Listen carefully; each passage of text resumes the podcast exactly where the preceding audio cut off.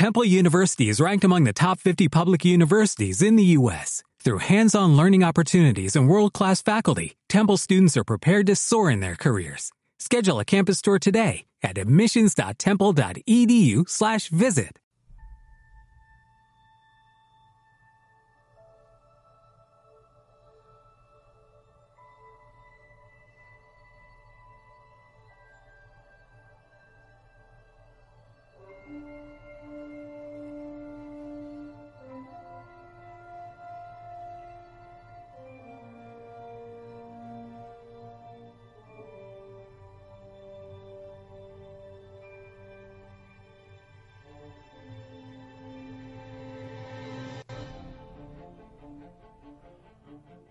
Hola, muy buenas, bienvenidos una semana más a Star Trek Discovery, Tertulia Trekkie. Hoy vamos a analizar el capítulo número 5 de la primera temporada de Star Trek Discovery, la serie que nos tiene a todos enganchados y que poquito a poco parece que todo el mundo de así de, de aficionados a las series va va viendo capítulo a capítulo y también toda la podcastfera se va toda la podcastfera se va animando a hacer su, sus programas y sus tertulias. Y claro nosotros no vamos a hacer menos y vamos a continuar con estas tertulias que creo que cada vez son más interesantes porque los capítulos son cada vez mejores.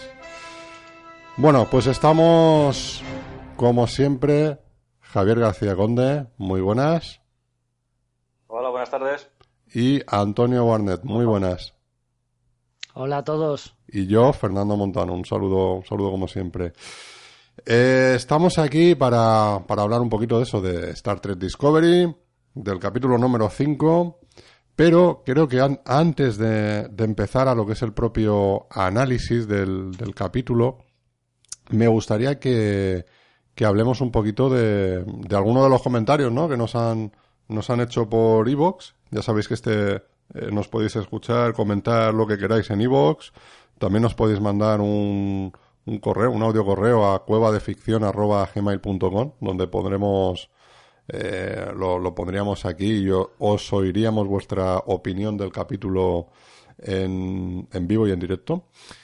Y Antonio, creo que tienes tú por ahí el, el comentario que nos han hecho, para empezar.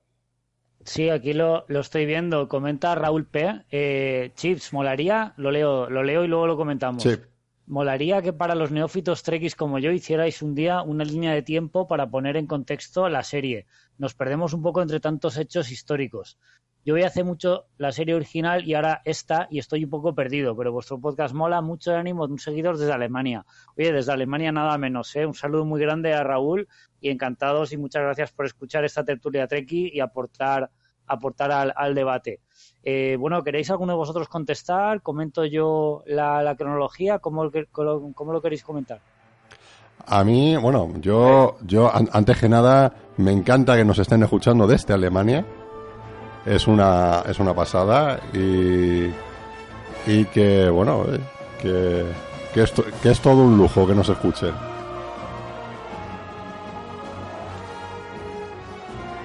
Pues, a ver, eh,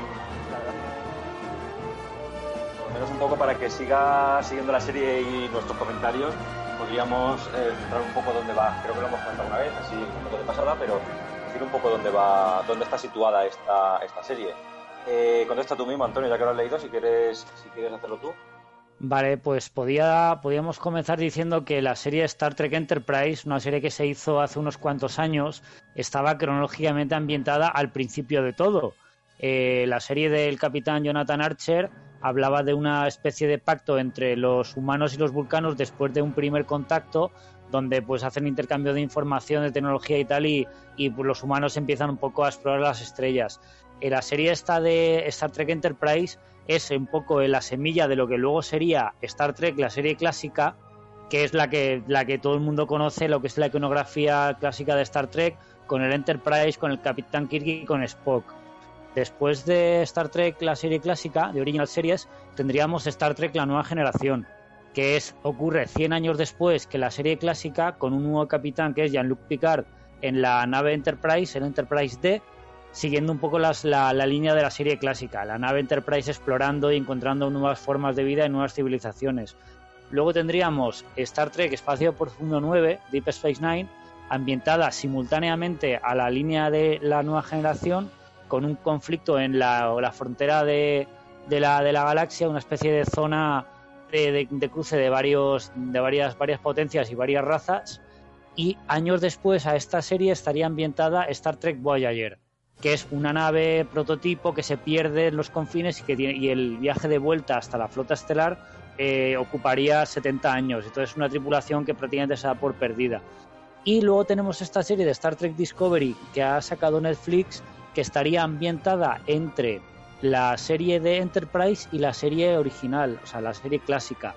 Eh, cronológicamente, literalmente son 10 años antes de las misiones que cuenta el Enterprise del Capitán Kirk y por eso hace referencia, ahora lo comentaremos, a hechos y a capitanes, a personajes que son muy cercanos en el tiempo a, a, los, a los hechos que vemos en, en, la, en, la serie, en la serie clásica, en la serie original.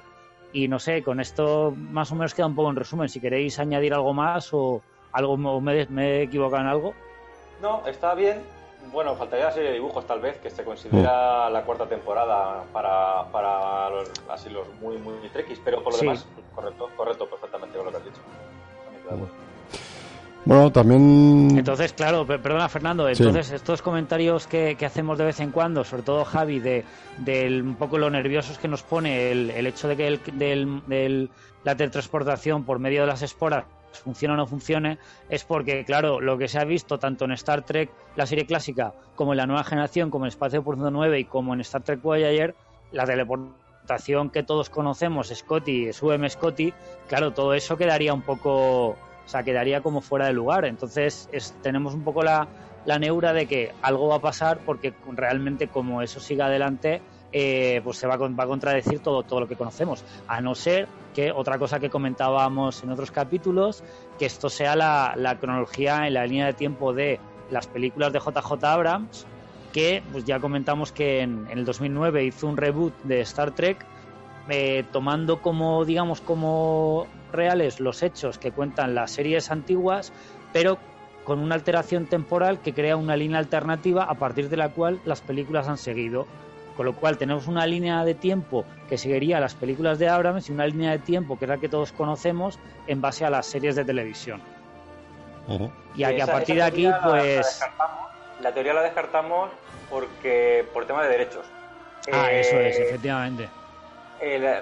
esta 3 pertenece tanto a CBS, que fue la que produjo la primera. Este ¿verdad? La primera que produjo la, la primera serie de televisión, que luego esa cadena fue comprada por la Paramount, la Paramount hizo las películas de cine, entonces los derechos se distribuyen eh, de manera que CBS tiene los derechos para televisión y Paramount tiene los derechos para cine. Y no se pueden intercambiar eh, líneas temporales, por decirlo así. no creo que lo hiciese por eso, pero fue al crear una línea divergente, eh, Abrams, sus personajes van por un lado y no, no la podemos tomar como referencia para esta serie porque va por, por otra línea paralela que supuestamente aquí no, no se conoce.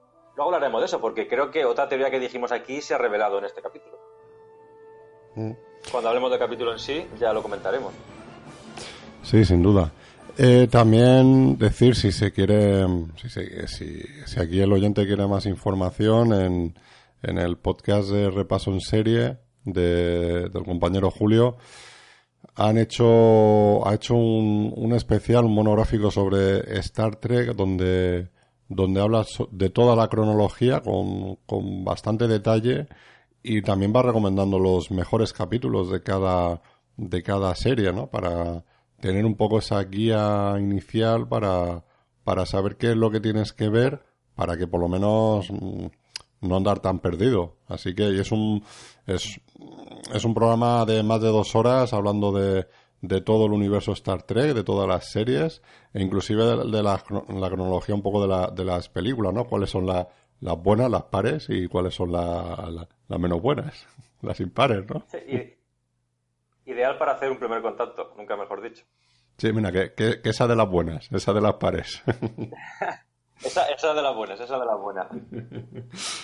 Eh, vale, pues nada, si, si os parece, después de esto, bueno, también eh, Marco de, de Osera Radio nos ha mandado un mensaje diciendo que, que, le, que le está gustando también el, el podcast, que nos está escuchando, que se divierte y que bueno, pues ahí, ahí está el USS Podcast que, que él hace con, con Julio, repaso en serie, etcétera, etcétera, para que, que la gente lo, lo escuche también, lo compare.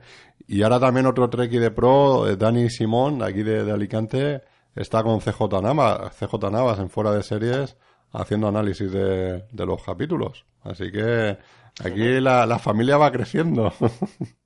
bueno, yo, es que yo he llegado directamente para conectarme y, grabar con vosotros, pero quería haber, haber fuera de micro, haber comentado, eh, Fernando, que me parece, me parece imperdonable el hecho de que uno de los miembros fundadores del Club de Alicante no se pase por esta tulia Treki. Ahora me, entero de que, está con CJ Navas en, en, fuera de series, comentando mm. los capítulos, y la verdad es que me, me encantaría que hiciéramos algún reencuentro, algún crossover entre podcasts. De hecho, ya Marco comentó que tiene la, osera de, a nuestra disposición. Y mm. nada, pues eso, de cara al final de temporada de mid-season, podíamos hacer un crossover y hacer meter algún invitado. Desde luego sería un honor tener a Dani. Un saludo desde aquí y, vamos, se me hace raro comentar eh, series de Star Trek sin que él esté cerca. Así que me encantaría tenerle por aquí. No sé qué pensáis vosotros. Sí, yo, de acuerdo. Sí, yo, de hecho, ya en algún WhatsApp le he dicho, a ver cuándo, cuando colabora. Ahí me ha dicho que sí, que sin problema. Yo, es verdad que lo que había pensado es que igual para, para el parón de, de, ahora de Navidad y todo eso, y luego también para el final de temporada, podríamos intentar, pues eso, eh, eh, con Dani, con CJ, eh, luego conocer y todo eso, eh, eh, juntarnos juntarnos varios y, y, hablar. Ahora que se puede hacer eso, entre los que se puedan físicamente, los que por, Skype o el Discord y todo eso, pues nos podemos juntar todos y, y hablar del, de lo, de lo, un poquito de, de, las impresiones generales en plan crossover total. Eso, además, eso está muy de moda en, el tema de los podcasts. Se ha cogido mucho de los cómics, ¿no? El tema de los crossovers. Pasó de los, de los cómics a las series y ahora de las series a, a los podcasts. pues sí. Además, es que también me gustaría comentar así para, para los oyentes, que no lo hemos dicho en, ningún, en ninguno de los programas, pero eh, las tecnologías modernas han hecho posible este programa porque eh, cada uno vivimos en una ciudad diferente. Eh, tenemos a Antonio en Castalla, tú en Alicante y yo en Cartagena. Y aquí estamos todos los, todos los martes de palique como, como si quedásemos en casa de uno de nosotros. Exacto, exacto. El espacio, el espacio de la última frontera, literalmente. literalmente. Sí, esto es lo que, lo que se consigue hoy en día, ¿no? Que, que podamos estar todos juntos aunque no, aunque no lo estemos. Eso es así. Aunque no lo estemos, justo. Y hoy en día hasta, fíjate, con, con el móvil mismo se puede hacer eh, con una conexión wifi que funcione y todo eso, se puede, se puede estar interviniendo y, y, grabando. Así que adelante. No, no hay reparos para que nadie haga su, su aportación a este mundillo, del tema que sea. Eso, esto es amplio. Bueno, pues si os parece, después de, dicho esto, entramos en materia y, em, y hablamos un poquito del, del capítulo. No sé si alguno de los dos, si tú, Antonio, tienes el título del, del capítulo. Yo es que no tengo aquí el móvil a mano. Pues sí, sí, sí. Eh, ¿Lo tienes tú, Javi? Eh, sí, eh, elige tu dolor. Más cortito, ¿no? Que, pues, que los últimos. Sí, sí, me comparo con el último, sí, desde luego, más, más cortito. Choose Your Pain en inglés lo tenía aquí porque acababa de mirar una cosa de la IMDb y lo tenía a mano. Supongo que la traducción sería literal en, castellano y sería Escoge tu dolor. Sí, aparte mola porque hace referencia a, varios, puede hacer referencia a varios momentos de la, del capítulo. Uno, el que comentaremos, la escena con los Klingons, donde efectivamente, literalmente dicen elige tu dolor a, a, los, a los prisioneros, pero también puede ser una, una referencia más más directa o indirecta pues a los hechos que ocurren en, en, otros momentos del capítulo a distintos personajes. Por ejemplo, es Stamets eligiendo lo que elige, eh, la forma que tiene también Michael Burnham de, pues, de afrontar su, su dolor el Saru que se sincera con ella y le confiesa los celos que le tiene, no sé. Yo creo que el título es bastante significativo por la forma que tienen los personajes de enfrentarse a, a, sus, a sus dolores internos.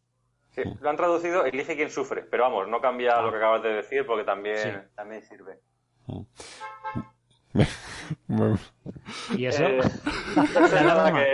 que, que, estoy cerca de la ventana. Estoy cerca de la ventana, que es lo que tiene aquí. La parte negativa de no estar en un estudio grabando tranquilamente es que cualquier tontería como esa, pues se oye, sí. algún coche que pasa por ahí, por la calle. Bueno, la, de, hoy, me he quedado quietecito con las teclas, ¿eh? La, la, de, la de veces que a mí en el, en el Sunset, cuando grabábamos ahí en, en Artegalia, en el estudio, pues si, si se metía una orquesta por ahí, alguien que se ponía a desfilar o una moto y tal, pues se, se acoplaba, ¿eh? Lo, que fuese. Teníamos ahí sonido ambiental, pero vamos. Así que ha quedado gracioso. Hombre, evidentemente no, no tenemos los medios de la cadena SER, esto no es la cadena SER y a ellos, a ellos no les pasa estas cosas. Pero bueno. Podría llenar, podría llenar esto de hueveras, pero, pero no sé si mi novia le va a hacer mucha gracia. sí, dije, ¿y esto por qué, Javi? claro. Bueno, pues pasamos, si queréis, si queréis pasamos ya directamente a hablar del, capítulo. Vamos comentando a ver qué os ha parecido. Si queréis, voy empezando yo. Yo quería decir simplemente que ahora, ahora entraremos más en argumento y todo esto, Antonio ya dejó caer un poquillo. Mm. Eh, me ha parecido el capítulo que más me ha gustado de los que llevamos y el que menos me ha gustado de los que llevamos al mismo tiempo. Me ha parecido una cosa que no, no, sé, no sé deciros si me ha gustado en conjunto o no pues puedes, decir, puedes empezar diciendo ese cliché de que cada vez es menos Trek y por, eso te ha gustado, porque no es Star Trek, o sí que lo es. Eh, no, eh, eh, cada vez es menos Trek y esa parte es la que no me ha gustado. Pero esta vez con más, con más motivos, que yo ya sabéis que bueno, yo soy bastante abierto a interpretaciones, remakes y todo este tipo de cosas. Nunca soy muy, muy crítico. En, en esta serie me ha tocado hacer de abogado del diablo y criticar un poco, pero siempre desde el punto de vista de la continuidad, no, no tanto de, de interpretaciones o, puntos de vista, salvo cosas que diré luego. Pero el tema está en que por fin tenemos un capítulo de los de televisión de toda la vida, no un capítulo de Netflix. Es decir, hay dos historias que transcurren en paralelo, con personajes diferentes en cada una de las dos historias, como ha pasado toda la vida en Star Trek, sobre todo la nueva generación en adelante. Eh, uno de los capítulos me ha parecido soberbio y, el otro me ha repateado un montón. Por eso, por eso, pero así tal cual, no es la mezcla en nada de esto, es dos historias con un final, porque ya las dos venían de antes, una sobre todo venía de antes, mm, van transcurriendo en paralelo, muy bien llevado el, montaje paralelo, la narración, pero una, una, una, en una de las historias estaba deseando que cambiasen a, la otra porque, porque me, sacaba totalmente, que es el, secuestro del Capitán Lorca. La otra parte, la parte del, no recuerdo el bicho, ¿cómo se llama? De, el tardígrado el tardígrado eh, me ha parecido estupenda. Todos los mm. personajes que estaban involucrados en esa trama me ha parecido un desarrollo dentro de cada uno de ellos eh, brutal. Me ha parecido que hasta los personajes que me caían mal al principio no acababan de, bueno, pues, pues bien, todos aquí estaban totalmente cuadrados. Pero la, parte de, de, Lorca, con un personaje de la serie clásica que se han pasado por el forro de donde quieras decir cada uno, eh, y el desarrollo de trama y el comportamiento de Lorca como capitán de la federación me ha parecido insultante. Pero, pero bien, en conjunto reconozco que me lo he pasado, me lo he pasado bien viendo el, capítulo. ¿Tú, Antonio? Pues tengo que decir que bastante, bastante parecido que opinión de, Javi. Sí que es cierto que la parte del secuestro del Capitán Lorca me ha parecido entretenida, tiene ese toque aventurero que ya he visto, por ejemplo, en Stargate. Eh, las escenas de combate con, iba a decir, los Vipers, por las, lanzaderas eh, Klingon, me ha recordado pues a las mejores batallas de combate de Galáctica, por ejemplo, con esos, con esos zooms de la cámara tan así tan bruscos, más realista, un poco, está narrado de manera menos clásica y más, más moderna el parte de efectos especiales, disparos, pium pium, un rayo láser, o sea, todo lo que no es Star Trek. Pero bueno, em, inevitable meter palomitas, meter efectos especiales y escenas de combate, pues para que sea un poquito más dinámico. Y efectivamente, la trama que sí que es 100% Star Trek es la que ocurría en la nave, con el conflicto interno, con un dilema moral brutal eh, por parte de algunos de los personajes que se tienen que enfrentar a, pues a, sus, propios principios o a seguir órdenes en función de pues, lo que requiere la, la, la misión y he visto, he visto, pues sí, efectivamente, he visto por qué es grande una serie de Star Trek, por qué no habla solo de, de, batallitas de naves y de una raza contra otra raza, sino que habla de personajes y cómo interactúan con dilemas, con situaciones o incluso entre ellos. Eh, en ese aspecto, Stamets, pues desde el primer capítulo que me cayó antipático, como poco a poco se ha ido redimiendo y efectivamente en este capítulo ya ves que tiene un, un código de, no, no sé si decir de honor, pero pero una ética y una moral que le hacen dudar y le hacen tomar una decisión que yo, vamos, me, me, sorprendió bastante porque pensaba que iba a ser Michael la que se iba la que se iba un poco a tomar la decisión, iba a tomar ese ADN tardígrado. Pero bueno, la verdad es que la sorpresa me ha venido me ha venido bien porque así pues me ha hecho que esta vez me caiga un poco mejor. Sí, a mí a mí este capítulo la verdad es que me ha gustado, me ha gustado mucho, ¿no? a nivel de dirección creo que, es el que más me ha gustado, ¿vale? Lo que es dirección de lo que es la composición de planos y todo eso, sobre todo el, principio que tiene, el movimiento de cámara que tiene al principio y todo eso, digo, digo, mira, digo, aquí se lo han currado. o, sea, se notaba un poquito más que el, decir, mm, una dirección un poquito más, más parecida a cine, ¿vale? En ese sentido. Claro. Y luego también el, ritmo que tiene, cómo no se han perdido en tramas secundarias, sino que hay dos tramas muy diferenciadas, cómo se crea esa tensión cuando el capitán Lorca habla mm. con, con, los oficiales de la flota estelar, cómo le marcan mucho la misión, cómo establece en dos, en dos frases dónde está la federación y dónde está él desde el punto de vista de la Discovery. O sea, no sé, me ha parecido como aquí estamos nosotros, este soy yo, esta es mi línea y cada personaje es como que ha elegido un sitio donde ponerse y a partir de ahí se mueve. Son como las piezas de un tablero que estaban poco, eh, poco definidas en capítulos anteriores mm. y que aquí realmente ya sabemos de qué pie coge a cada uno. Sí, creo que está, en ese sentido está más, más compactado todo lo que es todo el capítulo, los personajes. Me ha gustado lo que es la, la trama de, de, de Saru con, con Michael Burnett, todo eso creo que, que, está muy bien, ¿no? Esa relación que ellos tienen, amor-odio, ¿no? Eh, eh, creo que está impactando muy bien y aquí ya se empieza a notar que, bueno, es el, como se diría, ¿no? En Casablanca, ¿no? Es el comienzo de una hermosa amistad, ¿no? Creo que aquí es el punto en el cual ellos no se llevaban bien, pero a partir de ahora empezarán a ser em, más amigos, ¿no? Más compañeros y, y el ayudarse, ¿no? uno al otro. Entonces, sin, esa rabia y sobre todo el sobre todo el hecho de que van a, mm. tener que empezar a entenderse y a respetarse, porque forman parte de la tripulación y no pueden estar eh, desautorizándose el uno al otro y cuestionándose delante de la tripulación. Eso al final les va a machacar y se han dado cuenta de que si se tragan lo que sea que se tienen que tragar, el orgullo o lo que sea, pues funcionan mejor en equipo y las decisiones se toman con cabeza. A mí esa confesión de, de Saru diciendo que tenía cierta envidia, que estaba celoso, me, me ha gustado porque no es que humanice al personaje, es que lo hace menos, menos antipático y lo hace más, más accesible. Mm. Y en lo que respecta a la parte mm, del capitán, el secuestro y todo eso, pues a mí me ocurre como Antonio, me parece una trama muy entretenida, muy divertida, eh, que casi, casi me parece más de un capítulo de, de Stargate, SG-1, ¿no? Cuando siempre a, al, al coronel Jagonil le pasaban alguna y, y lo tenían que ir los demás a, rescatarlo. Me daba un poco esa, esa sensación. literalmente, además de Stargate SG-1, es que yo recuerdo un capítulo de Stargate Atlantis con la tripulación de, o sea, con miembros del equipo del, del, Stargate Atlantis capturados en la nave Wraith y teniéndose que escapar de la nave Wraith directamente, así, o sea, calcado. Sí, sí, sí, o sea, que, que, se está viendo eso, referencias ahí que dicen, mira, me está recordando esta parte a, Stargate, entonces es verdad que es menos trekky, la, la, la, otra parte del capítulo es más, es mucho más trekky, mucho más eh, reflexiva y todo eso, y, y, en este hemos visto más el, el elemento Stargate que, oye, mm, para mí creo que empasta bastante bien, ¿no? Lo que es el capítulo de 50 minutos en general ha sido, ha tenido mucho ritmo, muy entretenido y se me ha pasado muy rápido. saca partido. Sí. Y Javi, ¿no, ¿no te ha gustado el, esa coña, esa referencia que, de que salga Harry Mood en, el capítulo? A mí me gusta, bueno, me gusta Harry Moon. Eh, te recuerdo que hicimos un corto basado en su personaje y todo. Efectivamente, ya le, le tenemos cariño al personaje.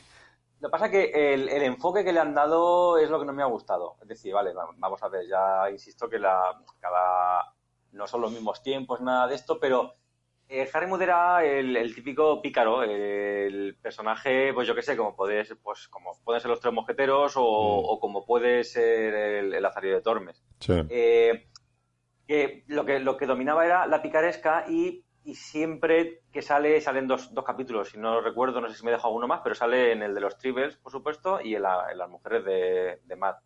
Pero mm. eh, era sentido del humor, era, era un poco como, no te digo yo que vayan a hacer aquí una comedia en, en los tiempos que corren, pero pasa de ser un pícaro a ser un hijo de puta eh, odioso. Es ese, esa, esa, esa, esa, vuelta de tuerca y de, de retorcerlo. Vamos a, a, oscurecer todo mucho más lo que, lo que no me ha gustado. Si llegas a poner cualquier otro personaje me hubiese dado igual, ¿sabes?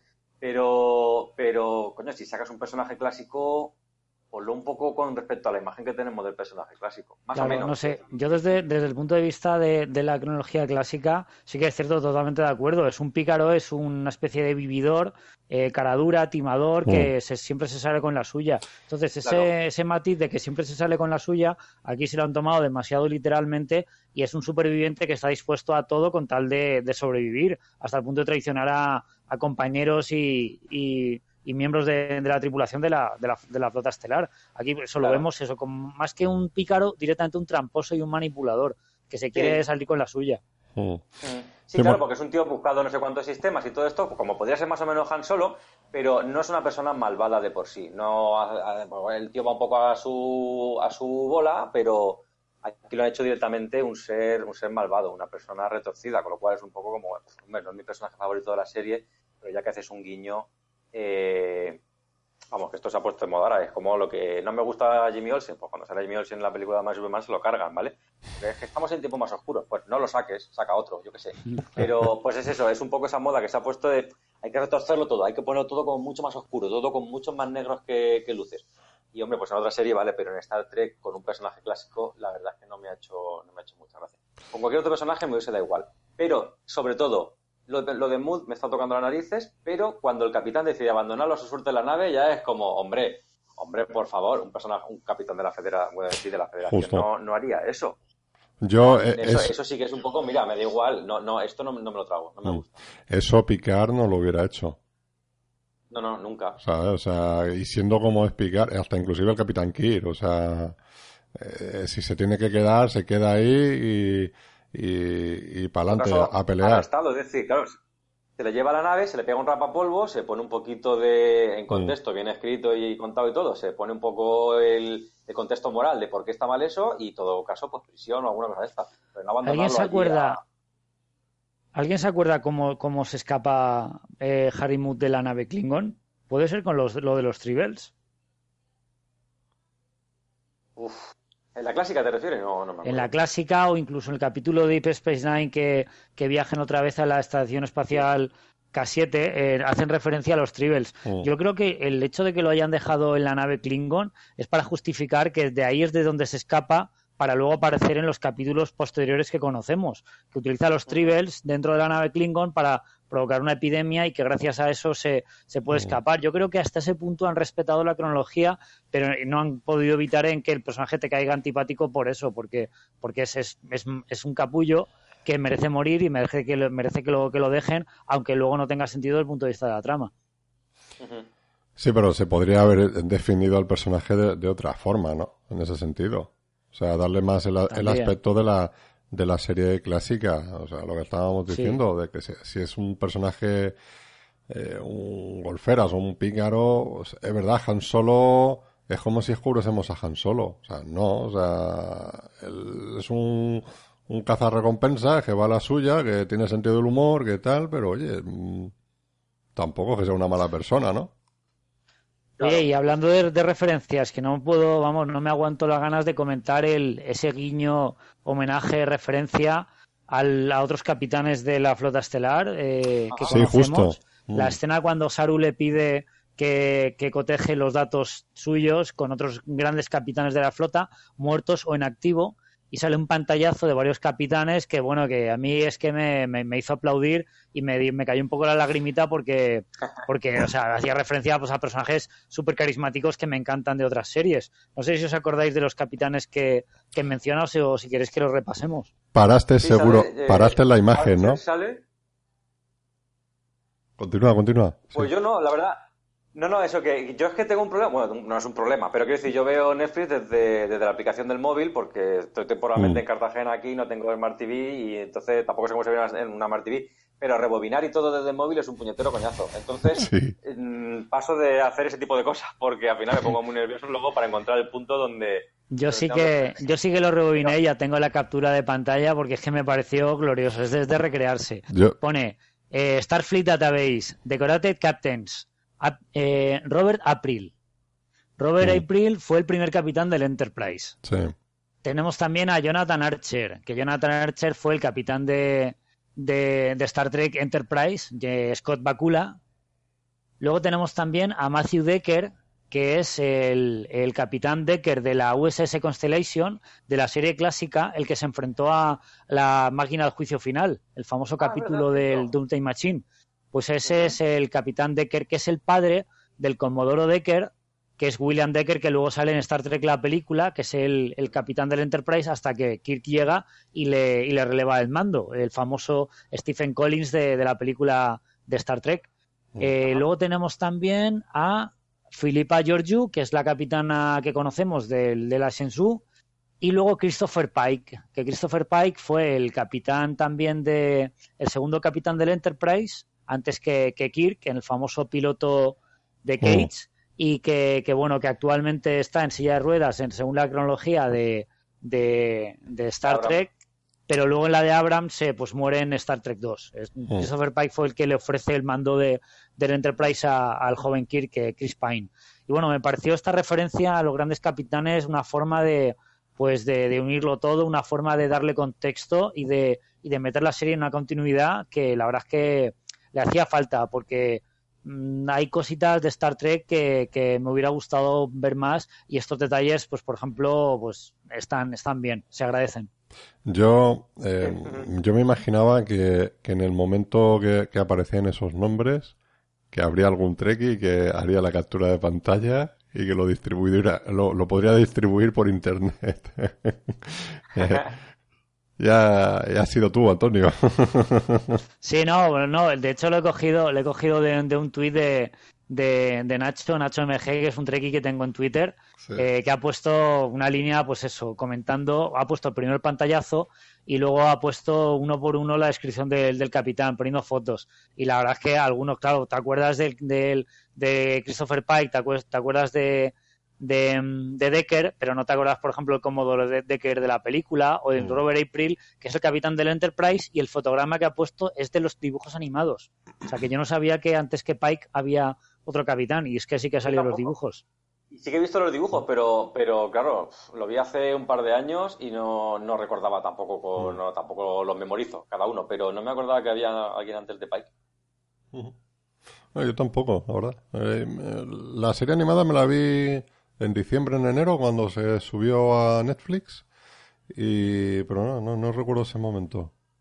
Recuerdo también que hay un capítulo ahí en la serie animada sobre los Tribbles también, ¿no? Que aparece el, el personaje este, el, em, eh, Henry Moon, ¿no? Que estábamos comentando. y, también con ese toque gracioso y todo eso, igual que en, que en la, en, la, en la serie. La serie estaba la serie está un poco más suavizada que. Más infantilizada. o sea, la serie de animación. Sí, mm. claro, pero también porque hay que, tener en cuenta en los 70 el concepto de dibujo animado para adultos no existía. Claro. a lo mejor en Japón digo yo que no, pero. Mm. pero en los 70, pues claro que existía. Dibujos animados para adultos, pues tenemos el gato Fritz y los dibujos de Ralph Baxi de la época. En el año 74 estoy diciendo, pero no era un concepto muy habitual que hiciesen las series en, televisión eh, en un público adulto. Mm. yo qué sé, yo recuerdo el salto, en ese sentido, el salto que hubo con la Batman de, Bruce Timm. que era como se hace en hora infantil, pero lo pueden ver los mayores y mola un huevo, ¿sabes? Fue algo como muy novedoso porque, porque no era habitual que los dibujos animados fuesen todo lo más para todos los públicos, pero no enfocado a un público adulto. Por cierto, Javi, ahora que has nombrado, y hacemos un paréntesis de esto, em, la serie animada de, Batman, decirte que, en 2018 se va a editar en España en Blu-ray completa. En España, yo hasta que no la tenga en la mano no me lo creo. Sí, eh, sí. Ya veremos si me la compro en inglés porque, porque ya hicieron lo mismo, había fecha oficial en el DVD y no salió. No, esta, esta vez... ya veremos. Esta vez parece que sí, ¿eh? que está, está confirmado que era el tema de derechos y todo eso se ha, se ha liberado y, y ya se va a editar. Que en principio se ve que eh, a principios de, del 2018. Está anunciado ya. Ah, perfecto. Así que... Ahora vemos el doblaje, pero, pero una buena noticia, una buena noticia. Bueno, retomamos un poquito el capítulo. Eh, no, no comentamos el, argumento. Estamos contando escenas así un poco sueltas, pero podríamos hacer un resumen de, de qué va el capítulo, ¿no, Fernando? sí, sí, sí, Una especie de resumen para poner en contexto porque la trama del tardígrado, por ejemplo, me ha parecido muy interesante. La escena final de Stamets también ha sido un puntazo que me ha dejado bastante descolocado y podríamos hacer un poco un resumen y a partir de ahí pues comentar lo que nos ha gustado más y menos. Sí, adelante. Eh, puedes empezar, Antonio. Ah, pues nada, pues decir que el resumen va del capítulo va de que eh, la flota estelar pues se aprieta al, a lo que es a la Discovery para que utilice el tardígrado para, para el motor de esporas y se ven forzados a utilizarlo para, para ir a rescatar al, al, capitán Lorca de la nave Klingon que está en la otra punta. El, y el tardígrado lo que hace es pues ponerse un caparazón en plan de, de, defensa porque, porque cada vez que salta sufre y se va a morir. Entonces no tienen acceso a, digamos, a sus poderes. Eh, Saru, en el Capitán en Funciones, se eh, obliga prácticamente a Stamets a que arregle el motor sí o sí y mm. lo que hacen es pues descubrir una, una forma de, por medio de, inserción de ADN tardígrado, buscar un, ser vivo compatible para que pueda comunicarse con las esporas y activar el motor. Nos damos cuenta de que el propio Stamets ha inyectado el, el ADN del tardígrado y puede controlar las esporas, se queda como en coma pero se recupera, pueden viajar a la nave Klingon, rescatan a rescatan a, al capitán Lorca y al final del capítulo, pues parece que todo está bien, pero parece que esas esporas pues han creado un reflejo que, bueno, que a partir de aquí las interpretaciones de cada uno pueden ser infinitas, porque cuando está hablando con su, con su compañero de, cuarto, eh, está mirándose en el espejo, se da la vuelta y desaparece, pero el reflejo se queda en el espejo, que, es, que se retira unos segundos después que el, que digamos que el, que el real. Eh, dando por sentado que hay un universo espejo, dando por sentado que hay una, un universo paralelo, algo, algo ha pasado con Stamets. No sé, a mí es una escena que me ha hecho bastante ilusión, me, también me hizo aplaudir porque tienen en bandeja el meterse con el universo espejo. Sí, sí, sí, a mí me ha gustado mucho y sobre todo porque lo, lo llevamos comentando desde el primer programa, creo que fue, que hay algunas cosas que no chirrían con respecto a la continuidad habitual y, que podríamos haber estado dentro del universo espejo y, eso explicaría algunas cosas, con lo cual no sabemos si lo que vemos en el reflejo es lo que nosotros eh, entendemos realmente por Star Trek, si lo que estamos viendo es lo que realmente entendemos por Star Trek, cuál es el reflejo, cuál es el auténtico desde nuestro punto de vista. A, mí también me ha gustado, me ha gustado mucho. A ver cómo lo desarrollan, pero mm. igual ni siquiera va por aquí. Pero en principio todo parece llevar al capítulo de espejo a espejo. Sí, es un, un elemento, la verdad que toda esa trama, cómo, cómo está llevada, ¿no? Del, del capítulo, a mí ya te digo, me, ha gustado mucho y ese final que te deja, eh, te da ese puntito de, tengo ganas de ver el siguiente, a ver cómo va avanzando esto, que supongo que, que en el próximo capítulo no veremos nada, que esto es una pincelada que nos han dejado ahí y que posiblemente en los, un poquito más adelante, eh, quizás en la, al final de la mitad de la temporada y todo eso sepamos algo más. Pero no creo que sea mm, mm, algo que, te han dejado ahí y que no, no va a tener explicación, sino que, va a tener su, su desarrollo. y si tenemos en cuenta que, que el tema del viaje por esporas, efectivamente, como, como decíamos, esto no puede tener sentido, no puede llevar a ningún sitio, no puede funcionar, no ha funcionado. Claro eh, veamos por dónde iban, pero a lo mejor es como un punto de inflexión y ahora la historia no va a llevar por ahí en vez de por... Está claro que hay una conexión en la nave. Eh, igual va por ahí la historia y nos lleva más por ese camino y mientras tanto queda de fondo el hecho de encontrar una alternativa al, al no recuerdo el nombre, al bicho para seguir con el viaje por esporas. Claro, se supone que a partir de ahora que está, se ha inyectado el ADN de los, del tardigrado, puede ser el que controle los viajes, no sé. Entonces, la, la pregunta es, ¿se meterá en la, en la cápsula cada vez que haya que saltar o ya no se va a meter en la, en la cápsula y no va a haber más saltos? Es un poco... momento, eh, ya dice el, médico que, bueno, ha dicho compañero de, cuarto, yo creo que es algo más que compañero de cuarto. Pero... Sí, obviamente era una referencia velada a una relación, una relación homosexual en la, en la población de, de, la Discovery, que es algo a lo que, bueno, nosotros que somos trekkies veteranos, eh, no nos pilla de nuevas porque el tema del el tema de la homosexualidad en Star Trek ha estado tratada desde hace ya tiempo y han metido un poco de detallitos aquí y allá para normalizar ese tipo de relaciones y aquí pues no, no podía faltar. Sí, la, la, la verdad, la verdad es que es una secuencia muy, muy evidente, ¿no? De, de, que son más Yo creo que es demasiado evidente, se, se recrean. de una forma más velada hubiera sido quizás más elegante. Yo creo que se mm. recrean demasiado y tampoco hacía falta subrayarlo tanto, pero bueno, yo, no veo que se hayan pasado tanto, no veo que se hayan pasado tanto, pero es cierto que muchas veces se ha dicho, esto ya lo dije yo también en un programa anteriormente, que en Star Trek a pesar de haber hablado en favor de un montón de derechos civiles y de mm. apertura y de evolución, el tema de la, de la homosexualidad siempre han sido demasiado, demasiado velados, demasiado. Alguna pincelada por ahí, algo así, pero, pero nunca ha habido un personaje abiertamente homosexual en ninguna de las series. Ninguna, ni siquiera en las más modernas. Con lo cual, bueno, en Enterprise no lo he visto, pero creo que tampoco.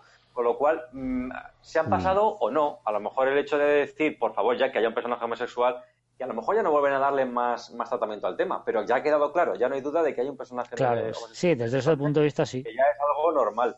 Eh, en ese sentido lo veo bien, pero a lo que a lo que lleva que bueno, pues eso, que resulta eh, que el compañero de, habitación o, pareja o como lo queramos llamar de, del, científico, de perdón, del ingeniero es el es el médico. Y también se establece ahí, claro, está bien, a mí me parece estupendo que lo han dicho al final, porque el momento del roce entre el médico, no quiero colaborar en el asesinato de este ser, con el ingeniero voy a, voy a cumplir las órdenes, a mí me parece un momento muy, muy, muy de Star Trek y muy de callejón sin salida para el ingeniero, que ha recibido la orden directa, lo soluciona muy bien y luego al final se soluciona que además no era solamente un roce no era, no era solamente un punto de vista divergente, sino que además es un roce de pareja, con lo cual a mí me ha parecido estupendo ese. Y luego la manera que tiene Stamets de, asumiendo la responsabilidad, evitar que el capitán cargue la culpa sobre el médico porque se pone por en medio. También una especie como de proteger a su, a su, a su compañero y que, además es su pareja.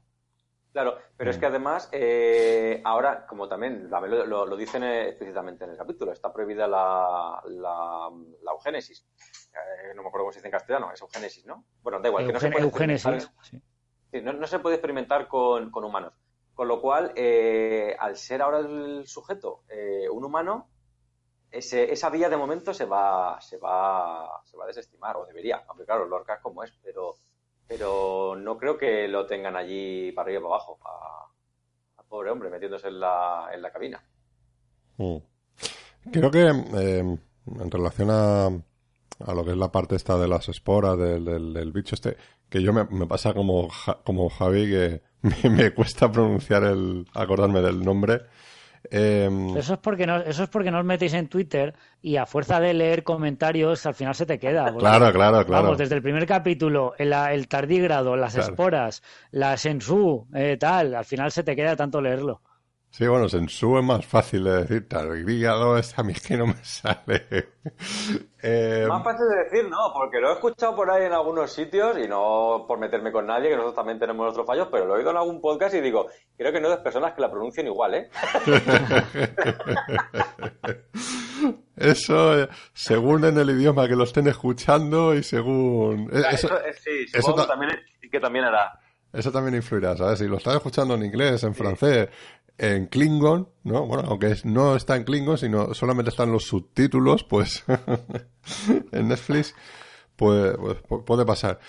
Eh, creo que se le da un buen final, ¿no? al, al, pobre, vamos a decir, al pobre animal. O sea, es como, eh, como en, muchas, en muchas eh, películas, series, ¿no? Lo, que suele pasar, el maltrato este animal, ¿no? Que, que hemos visto tantas veces, o que pasa en la vida real, que llega un momento que dice, oye, es que no podemos estar haciendo eh, sufrir a, a, este animal, ¿no? Y, hay que dejarlo en libertad, hay que dejarlo que, que, que, el, que el bicho sea feliz, ¿no? Entonces, creo que también hay un poco ahí de, de ecología y un poco de, de, moral, ¿no? Em, ante otras especies, es decir, no nos la vayamos a cargar, que ya nos hemos cargado unas cuantas.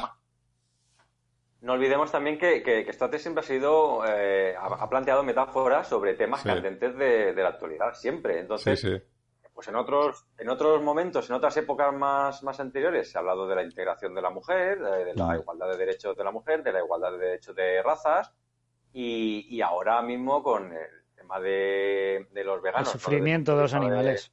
claro, no, no desde el punto de vista de la alimentación, sino el hecho de tanto movimiento en defensa de los derechos de los animales, si se considera personas o no, que aquí ya tuvimos nuestro debate también aquí en el Congreso de los Diputados de España. Es decir, eh, es, un tema, es un tema de, actualidad. Y aquí, pues eso, lo, lo que caracteriza a Star Trek te metes en la historia, puede que no lo veas, porque a lo mejor te lo diga alguien, pero ahí está, ahí está el tema. Y a poco que leas un poco entre líneas en, los capítulos, eh, ves temas de, debate eh, en, la, vida real de Sí, es algo vigente, ¿no? Realmente lo que, lo que te va contando dentro de una historia de, de ciencia ficción, de, aventuras y todo eso, pero que hay mucho de, de realidad ahí.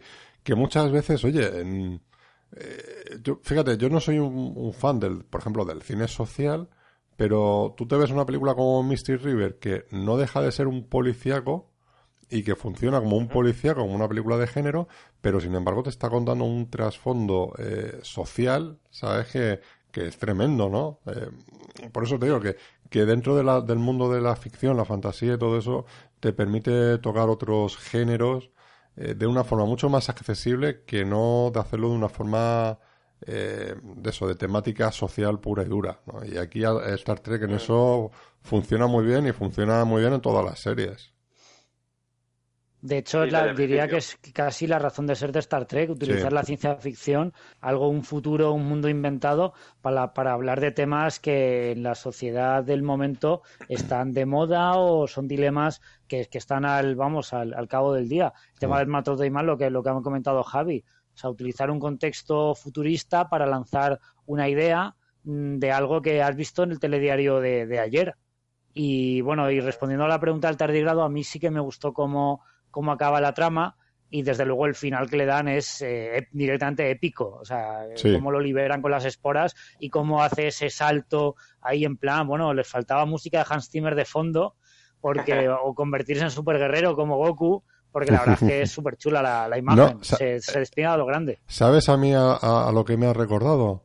A lo de mm, a Men in Black, a creo que era a Men in Black 2, cuando cuando el personaje de la chica, que no me acuerdo quién era, eh, eh, se, se, tiene que ir a su planeta, esa imagen, esa luz, ese destello, pues es un poco me ha recordado a eso, ¿no? Decir, le has dado a ese personaje mm, un toque épico y que dice, sí, que, que joder, que le hemos cogido cariño en tres capítulos.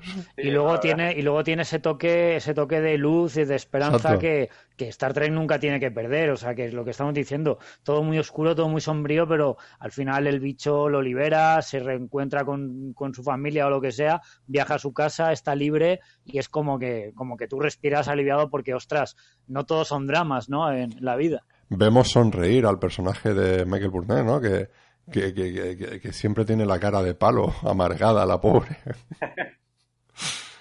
Hay un momento de luz también en su, en su vida, en ese sentido. Sí, su buena acción del día, sí, por lo menos ya está satisfecha. Sí, sí. Yo creo que es un personaje que, que, necesita esos momentos, me refiero. Claro. Está en una tripulación que mira por encima del hombro, está con un peso de conciencia brutal, está con sus superiores que, uno que la quiere, pues más que nada por la personalidad chunga que ella quiere dejar atrás, el otro que no le perdona lo de lo que ha pasado, o como no se lleva alguna alegría, este personaje acaba suicidándose. O sea que está, está bien que tenga estos momentos. ¿Y qué os parece el acercamiento que tiene eh, Saru y, Michael eh, cuando, cuando están ahí eh, acercando, acercando postura y le hace la confección Saru?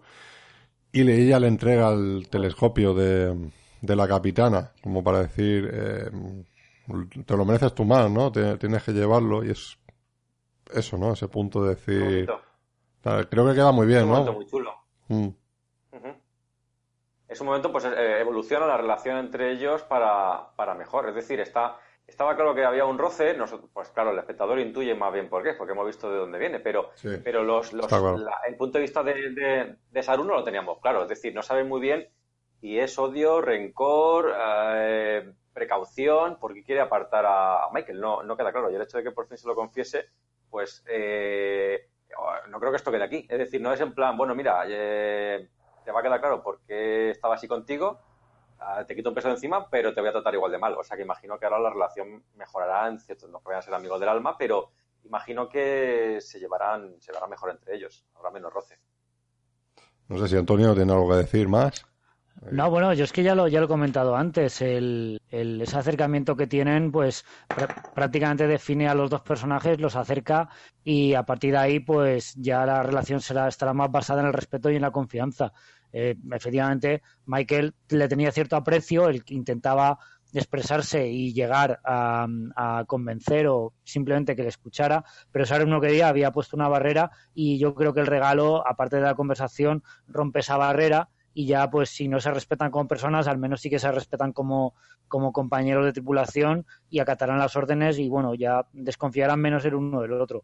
Yo creo que el regalo de, de Michael a, a Saru eh, no, es muy relevante porque en realidad pues el, telescopio representa pues ese ansia de explorar, pero yo creo que el regalo que le hace ilusión a, Michael es la grabación de, la capitana, que eso es lo que lo que ella valora, por eso no le importa regalarle regalarle el telescopio que al fin y al cabo es un objeto. Sí, está comprado. Eh, lo que ella le representa algo es la grabación.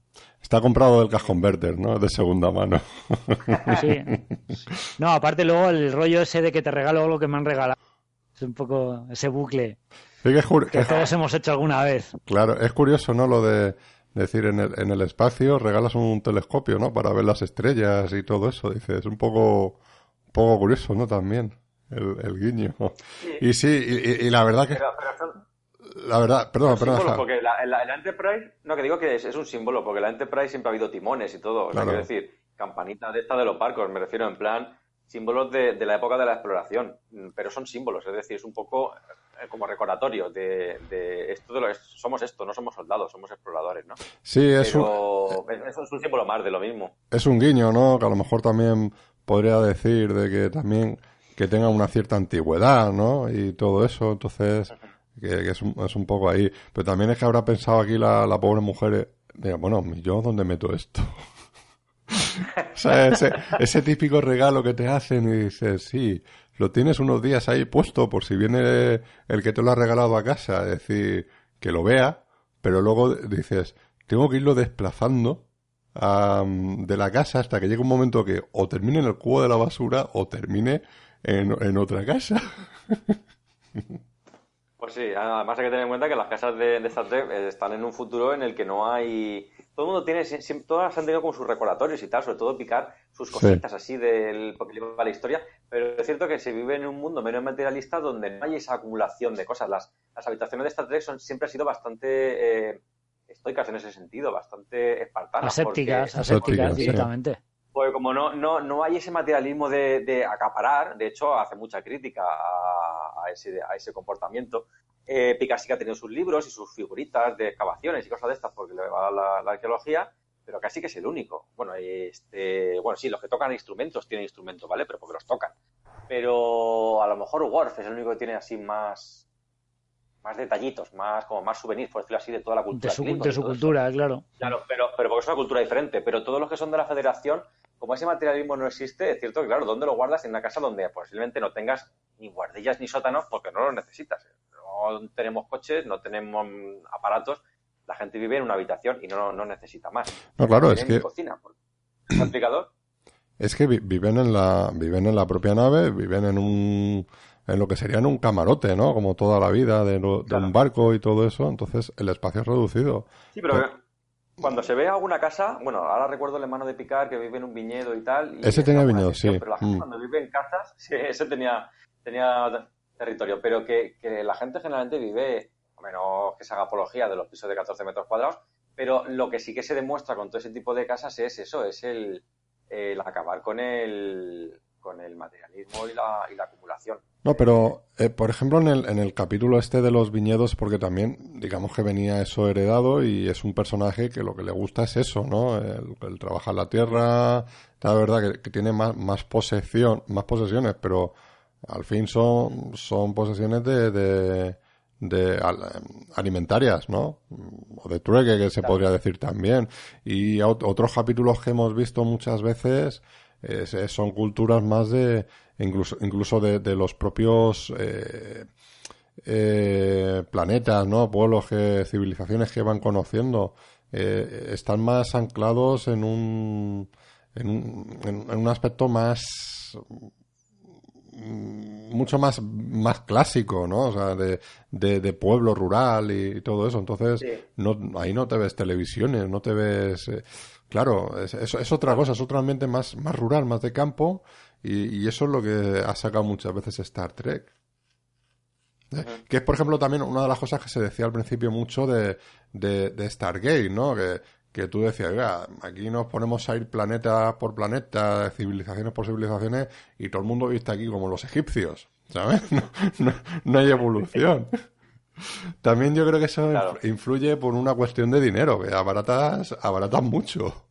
Si te pones a sacar... Claro, si los son todos iguales... Claro, civilizaciones con mucha tecnología y todo eso, al final se te va, se te va una pasta por capítulo. Claro. Mm. Sí, sí. Entonces, es verdad que, y, y, además, ya lo estamos viendo, nos está pasando hoy en día.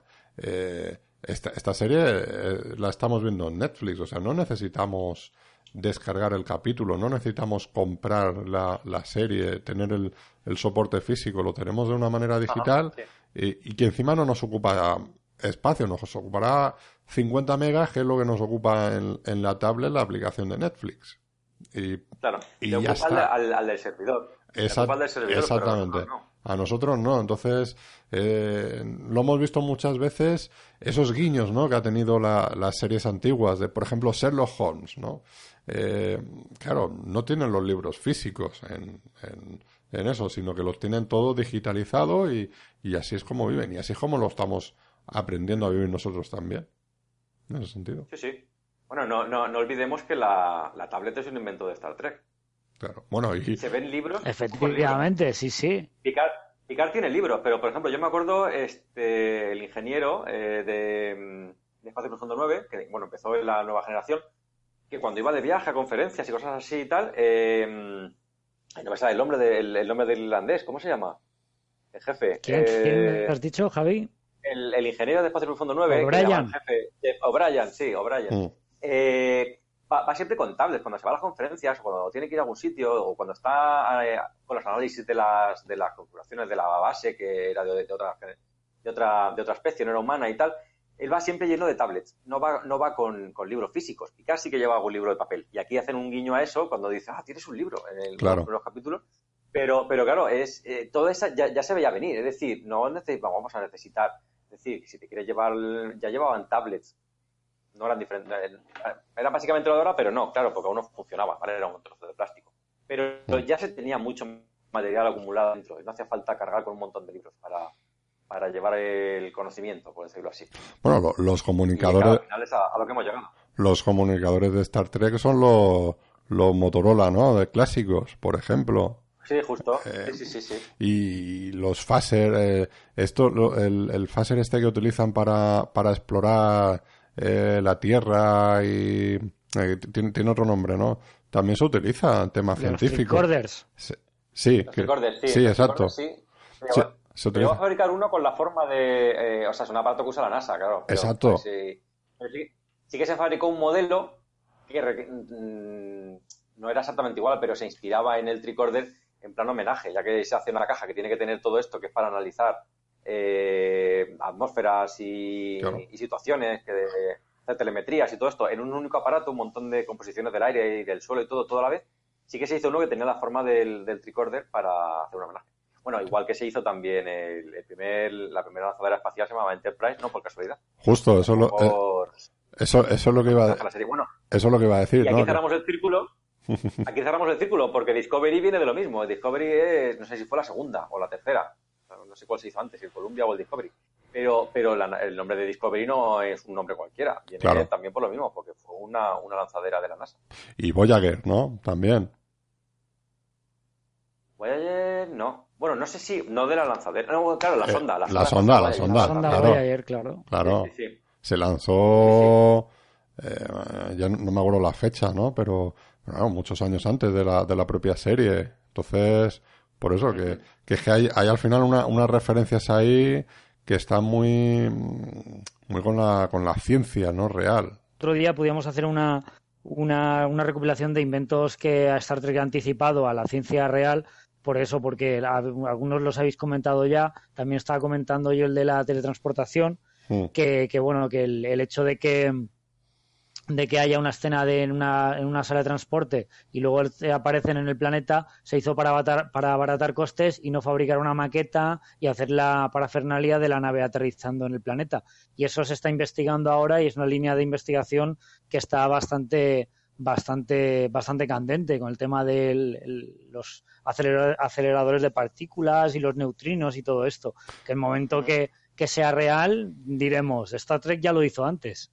Sí, pero lo, que pasa... El, motor de curvatura. El motor de curvatura también está. Uno de los proyectos de la NASA ahora mismo es el, motor de curvatura. Se puede... Un diseño de nave prototipo que no se ha mm. construido, obviamente, pero que si, alguna vez ese motor llega a funcionar, el diseño de la nave que se ha, que se ha hecho eh, está, está inspirado en, la, nave de la Federación de, Star Trek. Eh, hay un, se pueden encontrar en YouTube, hay un par de, documentales sobre eh, la ciencia de Star Trek. Si se ponen así el, título en el buscador, la ciencia de Star Trek, eh, bastante interesante, ¿no? Que habla sobre todo eso, sobre la velocidad de curvatura, sobre también el tema de lo de, de los de la teletransportación, etcétera, etcétera y claro, toda la influencia que ha tenido en, en la ciencia, ¿no? El propio, eh, la propia serie de Star Trek o las series de Star Trek. Entonces, claro, ahí se habla mucho, ¿no? De la teletransportación. Dice te tienen que desintegrar para luego volverte a, a, a reintegrar en, en, en, en, otro, en otro espacio, en otro lugar. Es decir, es que realmente lo que te están haciendo es que te, te están matando y te están clonando en otro sitio. O sea, no es viable. Entonces, a día de hoy, es muy, es, claro, es decir, vas, cada vez que vas de un lado a otro, mueres y te clonan en otro. No te enteras, pero dice, claro, un poco por... yo he visto, yo he visto la mosca, yo he visto la mosca y a mí de lo de teletransportarme es lo que menos ilusión me hace de Star Trek. Claro, decir... No, te pillan, ¿no? Para meterte en un tubo de estos de transporte. No, conmigo no prueba. Yo soy más, yo soy más como el doctor McCoy en ese sentido y si puedo viajar en una cápsula espacial, ¿para qué voy a, desintegrarme y volver a construir? Sí, fíjate que si el doctor McCoy no se fía. Eh, eh, de hecho, hay un. y es de la época, y es de la época. Claro, hay un, capítulo hay, hay, un capítulo de, de la nueva generación, de uno de los de los personajes de los ayudantes, eh, de ayudante de, de la Force, que. Sí, oh, qué bueno. Que no. Que, que no quiere. no quiere teletransportarse, que tiene fobia. Porque dice que hay bichos dentro. Sí, sí, sí, lo luego, resulta que, luego resulta que sí que hay bichos. Pero ese, ese capítulo es brutal. Bueno, casi todos los, los, capítulos en los que sale ese personaje, que el, el teniente, no me acuerdo cómo se llama. Sí, o, Ryan o algo así era, ¿no? ¿Puede ser? Ah, puede ser. El actor, el actor es eh, Michael Suz, que era eh, Murdoch. Ah, pero eh, de Reginald Barclay. Ese, sí. Berkeley, Berkeley. Sí, sí, sí, sí, Todos los capítulos, todos los capítulos en los que sale Berkeley, todos son para quitarse el sombrero. Es uno de mis personajes favoritos de la nueva generación. Sale, salen 5 o 6, quiere decir que para el que quiera buscarlo no son muchos. Pero, pero todos los capítulos, todos, todos, todos, todos, desde que el, primero que sale, el tío tiene una fijación con, con todas las mujeres de la tripulación y está, está eh, enganchado al uso de la, de la sala virtual. Entonces se monta sus movidas con Troy allí que está dándole de comer y que lo tiene ahí como si fuese un dios griego y cosas así y tal y entra ella y lo pilla en mitad de la fantasía esta. Y Ese capítulo todos, muy bueno. todos los capítulos los que sale, todos los capítulos que sale este personaje son para reírse un montón sin, perder el espíritu Treki durante el episodio, pero, pero son súper divertidos y muy entretenidos. Eh, estas intervenciones las hizo muy a posterior del equipo A, si no recuerdo mal. La, Entonces, claro, es que tú estás viendo, dices, hostia, Murdoch en Star Trek. es muy bueno, es muy bueno ese personaje. Pues sí, por eso te digo que, el tema de la teletransportación, eh, no sé, o sea, eh, ya ocurrió en la película esta fuera de órbita, ¿no? Eh, Héroes fuera de órbita, también, que, que se van a teletransportar, lo están ahí probando, teletransportan al bicho y, y, lo, y lo teletransportan del revés. Del revés, sí. O sea, que, que son cosas que como no estén muy controlado, cuidado. no hay que fiarse. Eh, bueno, y también hay, hay, muchos fines de semana, y terminando con esto, muchos fines de semana que hay muchos borrachos que se, se teletransportan a su casa sin saber cómo, ¿eh? esa es buena, esa es buena. Ah, mira, ahora que lo decimos, hay una, hay una cosa que me chirría de la nueva serie de Star Trek en cuanto a continuidad, y siempre, o sea, me acuerdo viendo la serie y luego se me olvida comentarlo. El tema de la, de, la teletransportación en esta serie está más avanzado de lo que debería. Eh, me explico eh, en la clásica solamente se podía teletransportar a la sala de transportes, únicamente. Sí. Porque el hecho de, el hecho de jugársela a teletransportar a alguien a otra sala era arriesgado porque podía materializarse dentro de una viga o dentro de, eh, de algo, de un objeto. De hecho, ya dicen que es arriesgado, pero no tiene otro remedio cuando tienen que teletransportar las ballenas en la película de, de, Misión a la Tierra. Mm. No es hasta la nueva generación cuando se puede empezar a transportar únicamente a enfermería y eh, a los almacenes. Pero para transportar cajas, obviamente no vas a meter ahí con la carretilla. Así que se, había un transportador en, los hangares de los almacenes, por decirlo así, de la nave. un nombre, no me acuerdo cómo se llama. Pero, pero aquí se transportan a donde le da la gana, de la nave, directamente. O sea, están en un planeta o una nave, teletransportame a mi habitación. Y es un poco como, pues no, no, no se debería. O sea, hay una sala de transporte que hasta ayer no se vio, porque habían hecho transportes a lo loco, pero nunca se había transportado a la, a la, a la sala de transportes. En la Sinsusi sí que se teletransportaron y dijeron, bueno, sí, aquí no usamos este modelo que está anticuado. Pero el transporte nuevo no se había visto, no se había visto aún. Se vio, bueno, yo lo he visto en el capítulo que estamos comentando ahora, mm. sí que sí que sale. Que, la primera vez que se ve la sala de transportes, creo, de la, de la Discovery. Sí, es verdad, eso es un, un detalle a tener en cuenta, ¿no? Que lo, lo, que estás diciendo.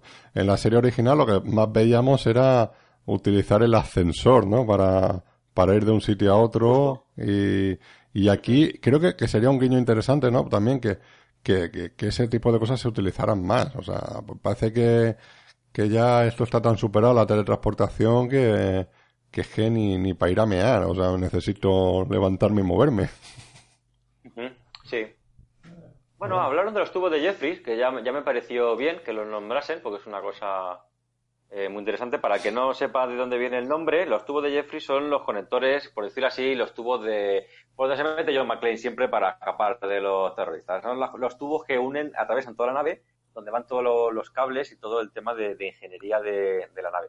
Se llaman así porque el que diseñó el primer tubo en un capítulo, el diseñador de producción de la serie, se llamaba Jeffrey de apellido, y, se ha quedado desde entonces los, los tubos de, de Jeffrey. Se llaman, se llaman así. Y de viene el nombre. Bueno, eh, ¿alguna cosa más que queráis destacar de este capítulo? hoy también hemos ido dando un repaso por, por, toda, la, por toda la galaxia.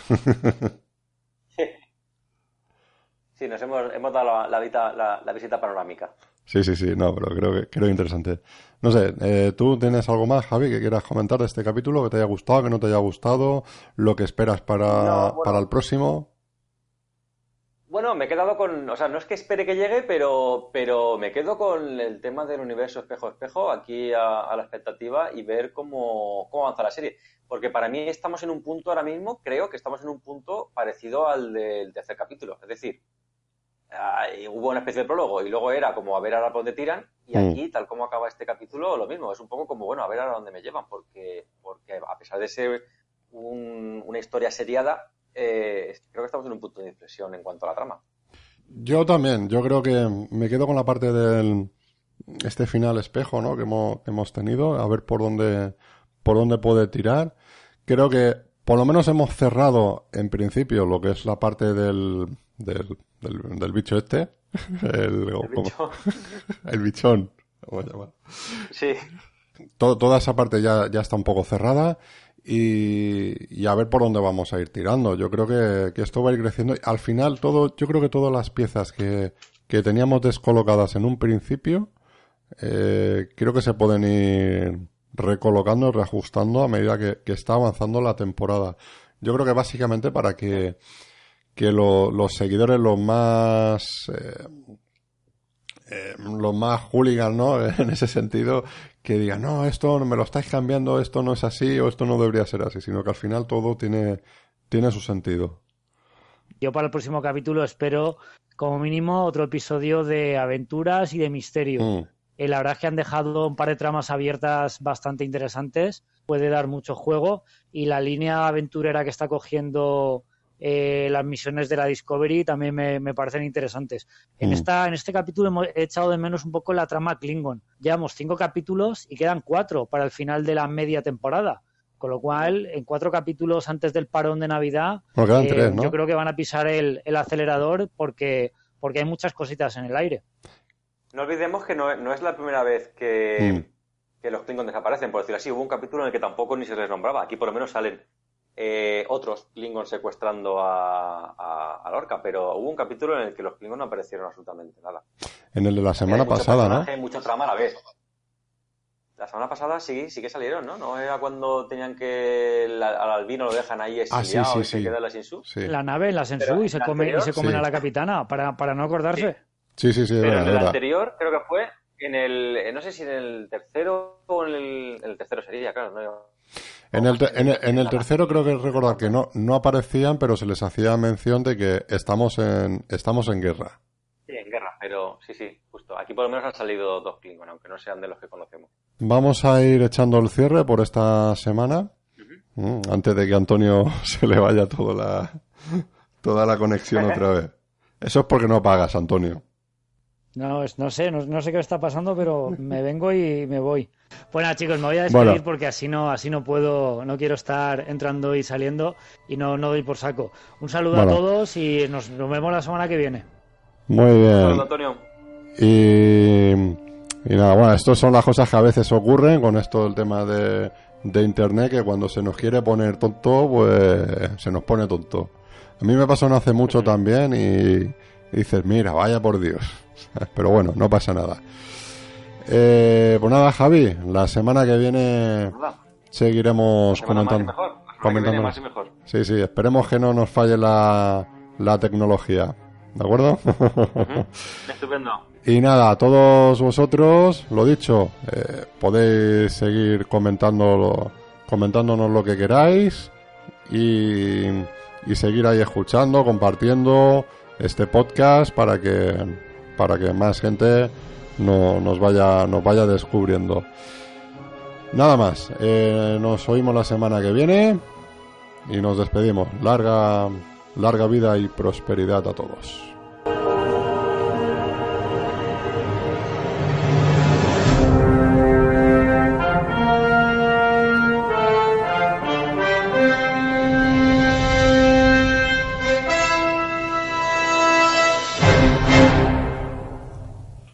Western Union customer, you can enjoy a $0 transfer fee on your first international online money transfer. Send money to your family and friends back home the fast, easy, and reliable way. Visit westernunion.com or download our app today to get started, and your first transfer fee is on us. FX gains apply, not available for credit cards and transfers to Cuba. Services offered by Western Union Financial Services Inc. and MLS 906983 or Western Union International Services LLC and MLS 906985.